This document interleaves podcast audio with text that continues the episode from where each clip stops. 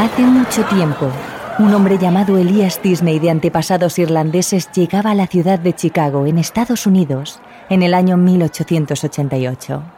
Con su pequeño maletín, algo desgastado, el hombre aparecía en la estación de tren abarrotada de gente, con el sonido del ferrocarril de fondo, mezclado con los abrazos y gritos de alegría de aquellos que llegaban y las duras despedidas de las personas que se marchaban muy lejos de la ciudad.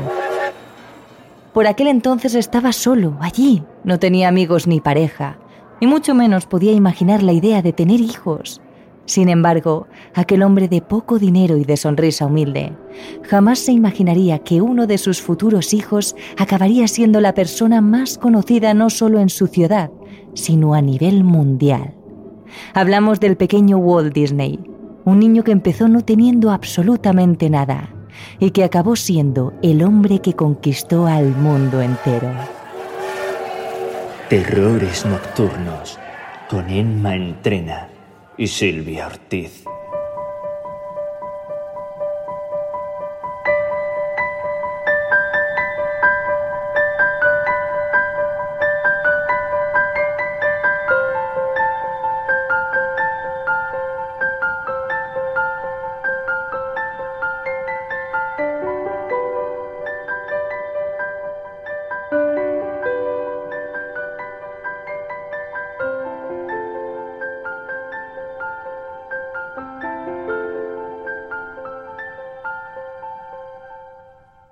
Poco después de que Elias Disney se instalase en Chicago, conoció a Flora Cole, una mujer de Ohio, con antepasados alemanes, que enseguida sacó lo mejor de él.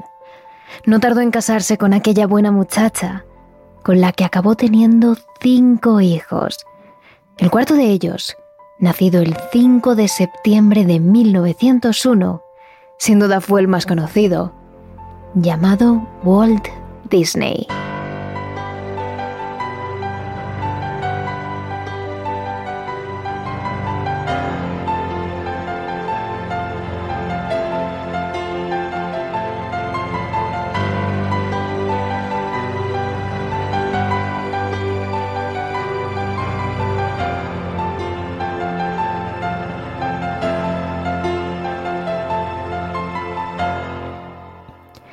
Desde muy pequeño, el joven mostró gran interés por el dibujo.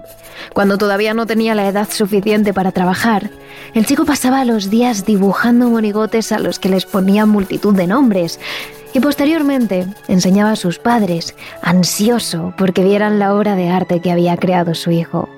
Ellos siempre se sorprendían con los dibujos que el joven Walt Disney les enseñaba, aunque todavía eran un poco más que garabatos, lo cierto es que estaban realmente bien para haber sido dibujados por un niño de apenas cuatro años. Un poco más mayor, él, junto a sus hermanos, comenzó a ayudar a su padre como repartidor de periódicos durante el día y aprovechar las noches para estudiar. En esa época, un golpe de suerte hizo que tiempo después, Elias Disney se convirtiera en propietario de una empresa de refrescos. Es ahí cuando Walt Disney se dedicó más de lleno a trabajar por las mañanas en la tienda y aprovechar las tardes para estudiar e irse a clase de pintura, donde comenzó a crear sus primeras obras de arte. Más tarde, tras la Primera Guerra Mundial, con tan solo 16 años, el joven Walt decidió irse a trabajar a Europa. Formó parte de la Cruz Roja y es ahí donde comenzó a conducir ambulancias, atendiendo a los heridos y enfermos tras la guerra. También fue en ese momento cuando el joven probó por primera vez el tabaco, algo que no mucho tiempo después le hizo convertirse en un fumador compulsivo. Donde quiera que estuviese Walt Disney, la gente siempre lo encontraba con un cigarrillo en la boca y trabajando de sol a sol.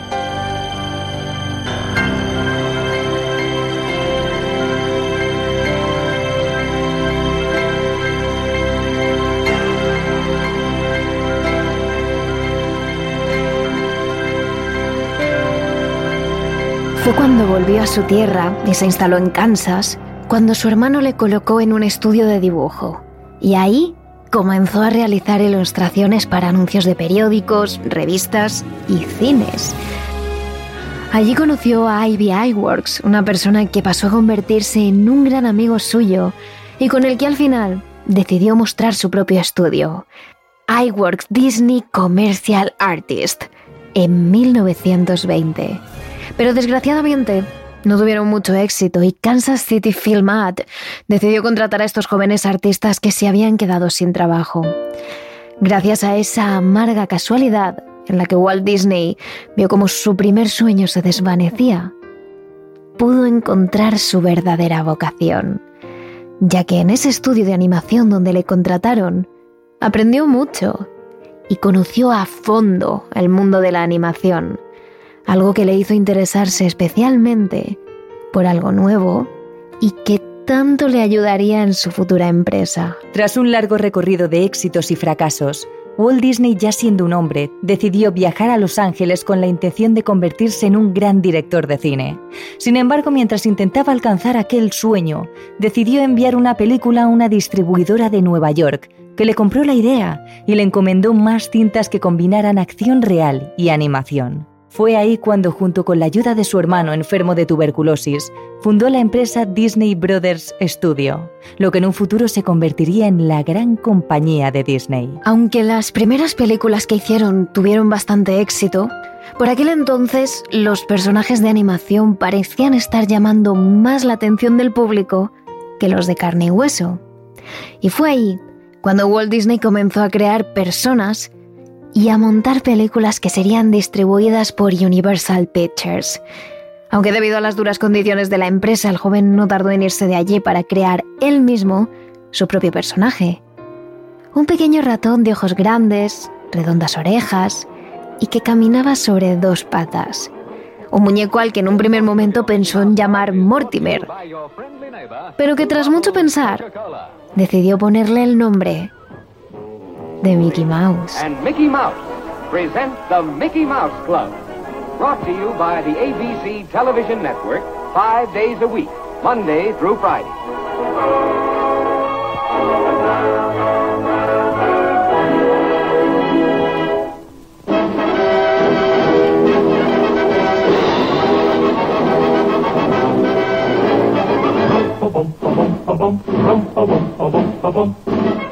Ese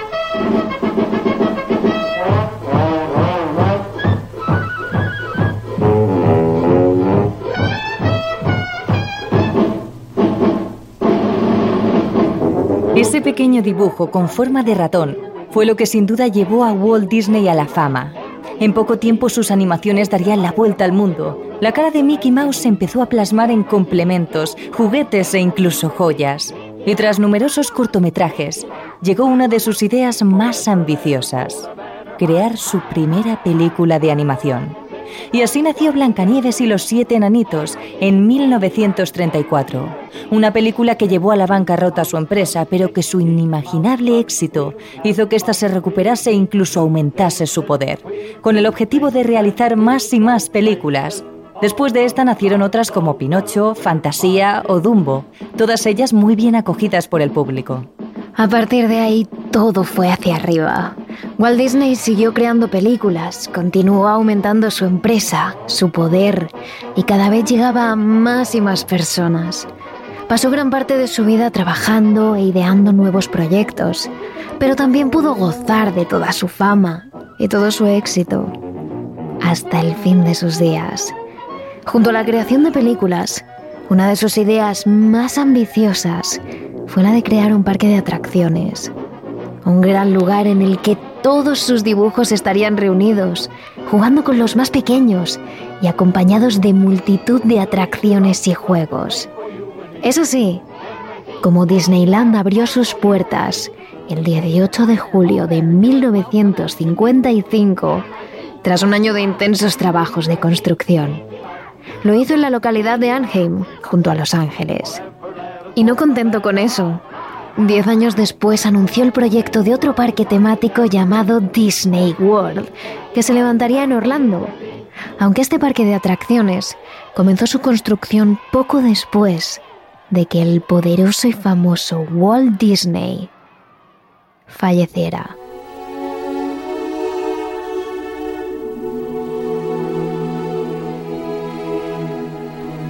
En 1966, diagnosticaron al ilustrador y creador de la compañía Walt Disney Productions un cáncer de pulmón como consecuencia de su fuerte adicción al tabaco. Aunque en un primer momento nadie más allá de la familia se enteró de esta terrible noticia, el 15 de diciembre de ese mismo año todo el mundo se quedó en shock cuando supieron de la muerte de Walt Disney tras sufrir una parada cardiorrespiratoria. Y aunque dos días después fue incinerado y trasladado al panteón familiar situado en Glendale, California, a día de hoy existen muchas teorías y personas que piensan que realmente Walt Disney no murió, sino que fue criogenizado, con el objetivo de descongelar su cuerpo muchos años después.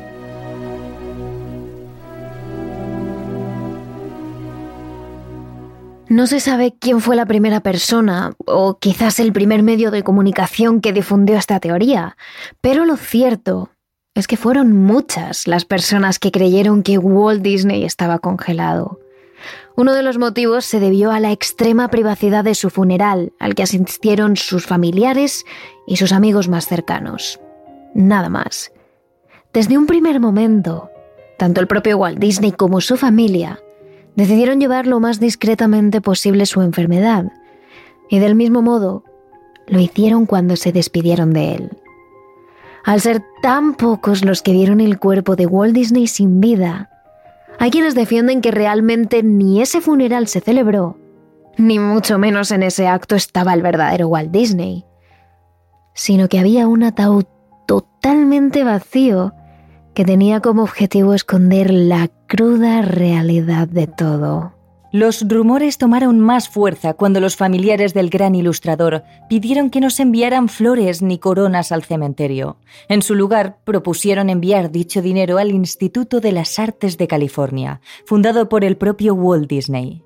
Es ahí cuando los más conspiranoicos empezaron a atar cabos había quienes decían que ese dinero realmente jamás llegaría al instituto, sino que iría directo a financiar el proceso de criogenización de Disney.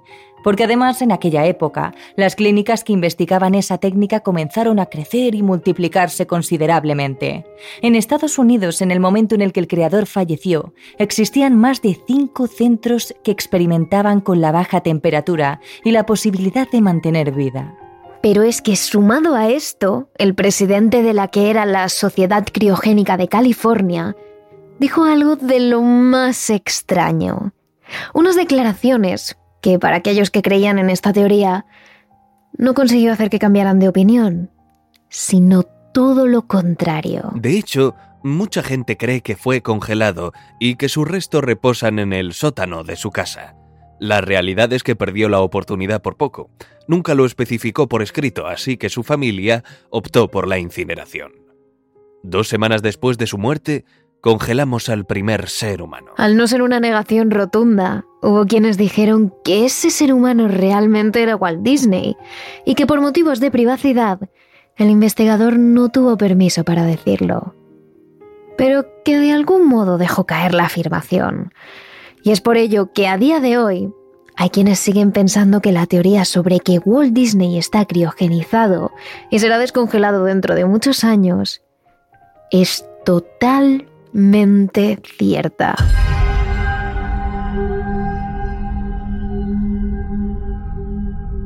Walt Disney llegó al corazón de muchos niños y no tan niños. Tocó la fibra más sensible de millones de familias.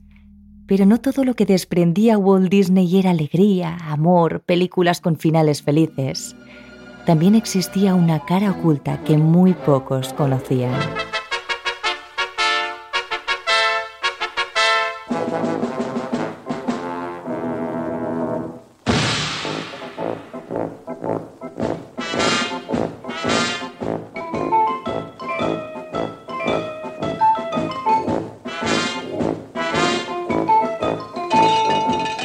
Para llegar a tener el poder y todo lo que consiguió a lo largo de su vida, no pudo trabajar solo.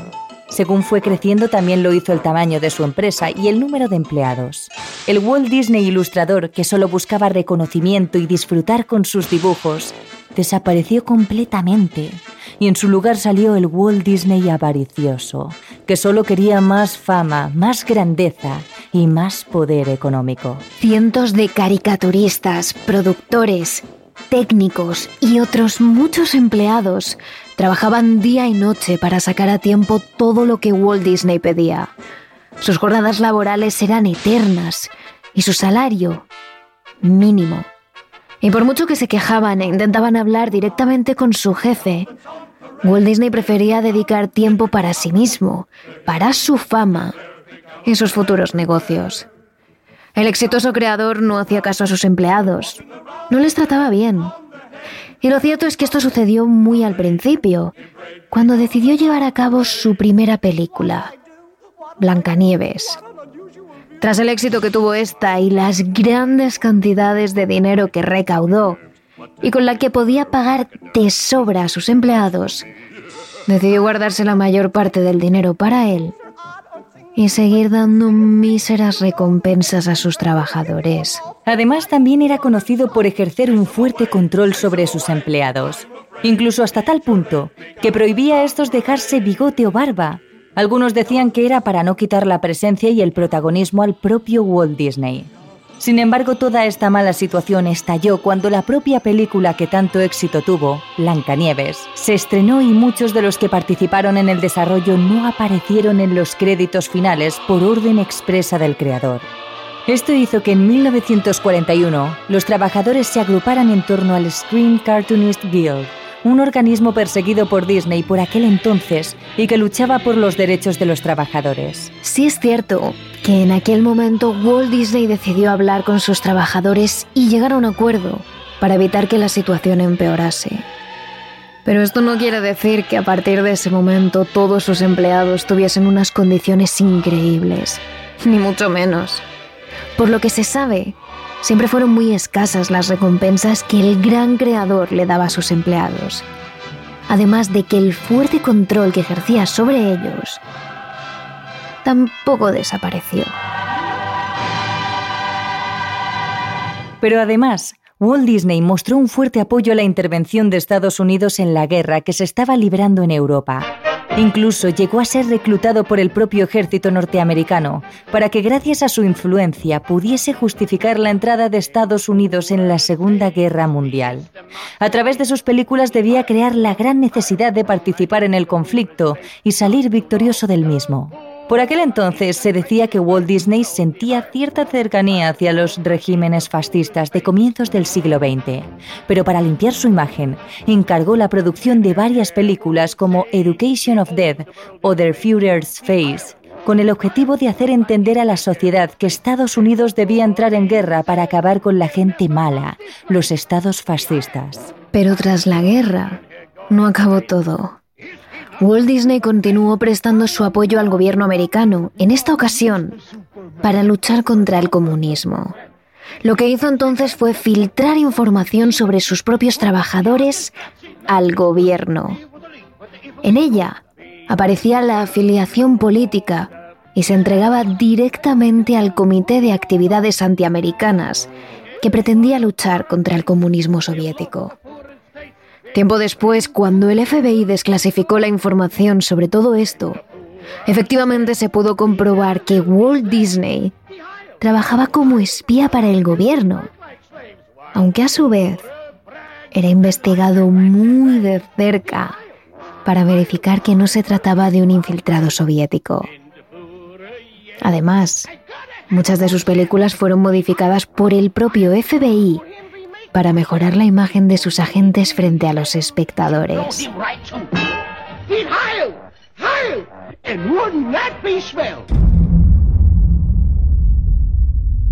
Sin embargo, la parte oscura de Walt Disney no solo residía en la forma en la que trataba a sus empleados o en la ideología del propio creador.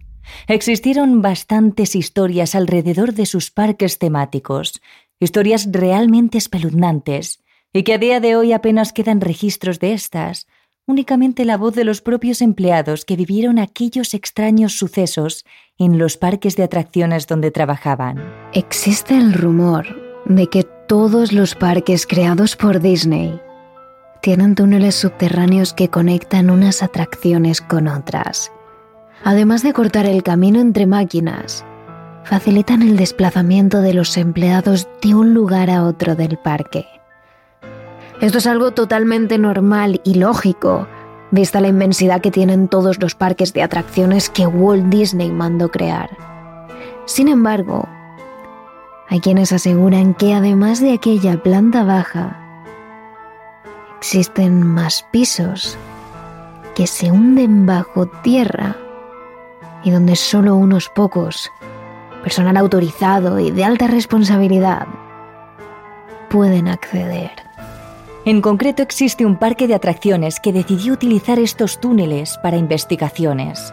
Estudios que en un primer momento podrían parecer algo normal, una manera de crear mejores muñecos, ambientación y máquinas para sus parques, pero que existía una idea detrás de todo esto realmente macabra. Nos situamos en un parque de atracciones ubicado en Japón y creado en un principio para recoger a todos los personajes y dibujos animados de por aquel entonces.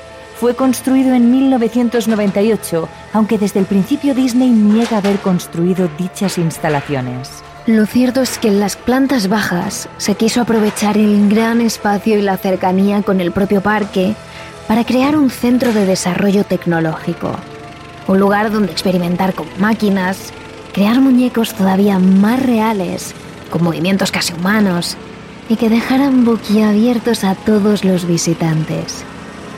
Poco después, uno de los objetivos principales de este centro fue experimentar con la biorrobótica. La idea era conseguir suplantar partes del cuerpo humano con componentes robóticos. Una idea que en un principio podría parecer algo muy bueno para aquellas personas que han perdido alguna parte de su cuerpo y quieren recuperarla de algún modo. Sin embargo, se decía que detrás de esta idea existía un deseo oculto por parte de Disney. Quería que los droides que la gente tanto aclamaba y tanto adoraba estuvieran realmente vivos.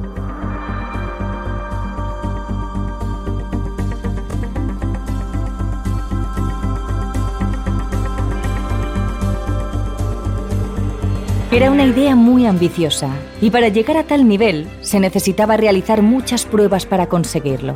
Por aquel entonces, casualmente, unos pocos trabajadores de aquel parque de atracciones comenzaron a desaparecer. De la noche a la mañana dejaban de ir a trabajar, nadie les veía marcharse. Lo raro es que todos los empleados dejaban todas sus pertenencias en las taquillas y no avisaban a nadie de su marcha. Pasaban días, semanas e incluso meses y ningún compañero del trabajo sabía nada de ello. Pero sorprendentemente es que tampoco las propias familias de los desaparecidos conocían su paradero. Tras un tiempo sin noticias de estos trabajadores, algunas de sus familias, como es lógico, comienzan a hacer preguntas. ¿Dónde están? ¿Qué ha pasado con ellos?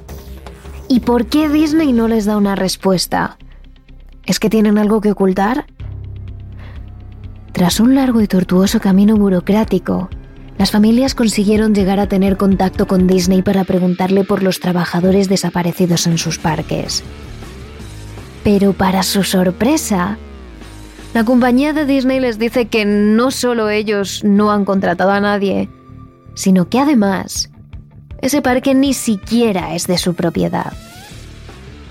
Y efectivamente, nunca por más abogados que las familias contrataron para buscarla, nadie encontró la firma de Disney en el contrato de propiedad. De esa forma, no se podía relacionar a la compañía ni con los trabajadores ni con el parque. Las familias estaban completamente solas y seguían sin noticias de sus seres queridos. Pero poco después, algo cambió. Un nuevo trabajador acabó desapareciendo en el parque y sus amigos, un grupo de jóvenes que trabajaban junto a él y con el que habían llegado a entablar una gran amistad, no estaban dispuestos a dejarlo pasar. Al acabar su jornada laboral, se cambiaron y se reunieron en un punto de encuentro habitual. La noche estaba despejado y ellos estaban dispuestos a despejar sus dudas. Se decidieron a internarse en el entramado de túneles subterráneos que recorrían todo el parque, de norte a sur y de este a oeste. Un entramado que se rumoreaba que era inmenso, pero realmente no podían confirmarlo, pues nunca habían estado allí. De hecho, era un lugar completamente prohibido para todos los trabajadores no autorizados, y ellos, desde luego, no lo estaban. Al principio se colaron sin problema. Recorrieron varios centenares de metros de túneles de techo bajo y abovedado sin cruzarse con nadie. Apenas se veía un palmo por delante de sus ojos. Y lo único que escuchaban eran sus propias respiraciones entrecortadas. Finalmente, tras unos pocos minutos de recorrido, los jóvenes se dieron de bruces con una enorme puerta metálica. Lisa, aséptica y sin una sola cerradura que pudieran forzar. Nada a lo que agarrarse para abrir. Pero los jóvenes no tenían intención de rendirse. Se acurrucaron justo detrás de la puerta, apoyados unos encima de otros, sentados sobre el suelo, y esperaron. Esperaron durante lo que les pareció horas, gran parte de la noche, hasta que finalmente la puerta emitió un pitido y se abrió, dejándolos ocultos tras ella. De allí salió un hombre con el pelo corto, unas pesadas gafas metálicas y una larga bata que le cubría un extraño uniforme. Los jóvenes se miraron y tardaron solo unos segundos en reaccionar. Tan rápido como sus reflejos se lo permitieron, los jóvenes sostuvieron la puerta justo antes de que se cerrase, y aprovechando que el hombre se alejó, estos traspasaron la enorme puerta metálica.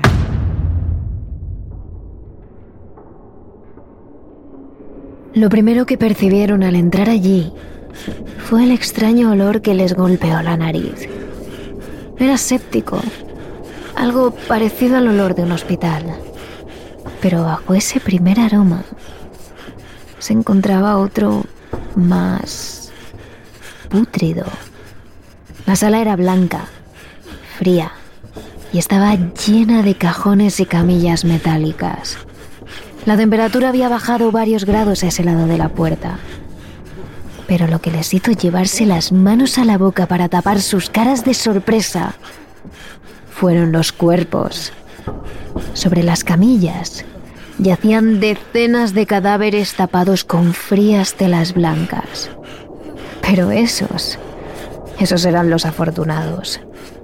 Muchos otros cadáveres se apilaban unos sobre otros en el suelo en las esquinas, tirados sin ningún tipo de cuidado, completamente descubiertos, estuvieran en el estado de descomposición en el que estuvieran.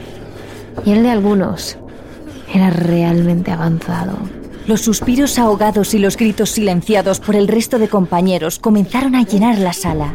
Tenían que guardar silencio, mantener la compostura. Definitivamente no estaban en un centro médico o en un centro de investigación. Era una morgue. Sin embargo, hubo un detalle que les hizo agitarse aún más.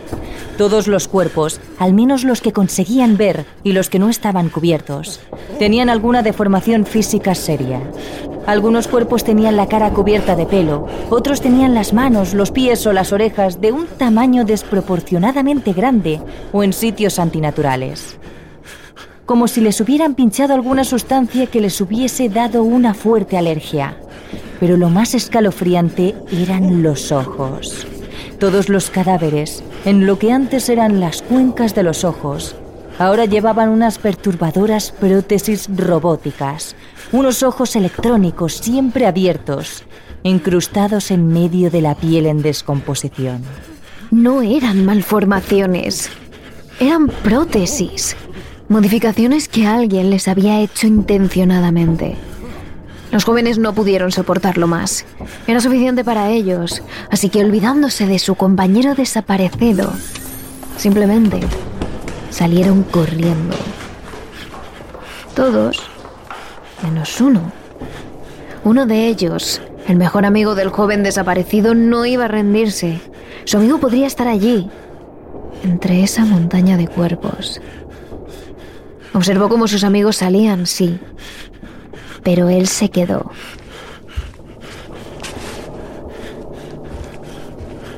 Se acercó a las montañas de cadáveres buscando la cara de su amigo y a la vez esperando no encontrarla. Cuando estaba examinando uno de los grupos de cuerpos tirados en el suelo, algo le llamó la atención. En medio de esa maraña de extremidades, algo se movió. Los cuerpos vibraron. El joven se alejó al otro lado de la sala mientras de entre los cuerpos surgía una voz chillona y aguda que le llamaba por su nombre. De repente, uno de esos cuerpos se yergue por encima de los demás hasta alcanzar una altura de más de metro y medio. Tiene las orejas encima de la cabeza, redondas y enormes, y toda la cara completamente cubierta de pelo, a excepción de los ojos metálicos sin párpados. El ser lo mira sin parpadear, gruñe y se abalanza sobre él, corriendo y actuando como si de un animal salvaje se tratara. El joven no espera ni un segundo más y sale corriendo, huyendo de ese ser, resollando, corriendo todo lo rápido que sus muslos le permiten. El joven consigue salir de la sala y dejar la puerta metálica cerrada a su paso, dejando a la bestia encerrada tras de sí.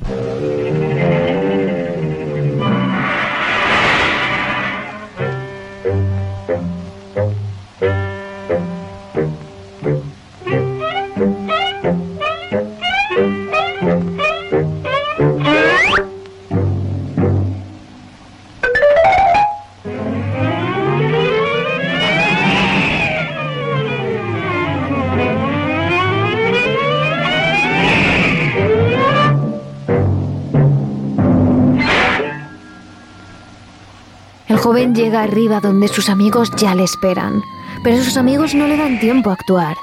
Antes de poder decirles que huyan, que salgan del parque, llega la policía. Los jóvenes la habían llamado nada más subir. Pero para sorpresa de todos, la policía no hace absolutamente nada contra el parque. No entra en los túneles, no abre una investigación, ni siquiera parece creerles. Simplemente les esposa, les detienen por allanamiento y les hacen pasar dos noches en el calabozo. Los jóvenes cuentan la historia una y otra vez ante la policía, ante los abogados, ante los jueces, pero nadie parece creerles, o si los creen, no parecen tener la intención de actuar.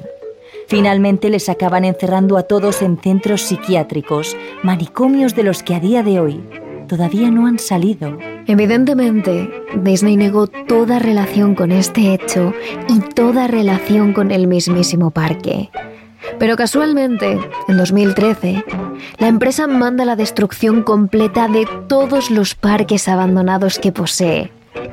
Se pierden, se convierten en ruinas, en polvo, en nada. No queda ni una prueba de las supuestas locuras que cuenta que allí se viven, o de las que ni siquiera se cuentan. Nunca sabremos qué se escondió tras las paredes de esos parques, pero nadie destruye tantas pruebas si no tiene nada que ocultar.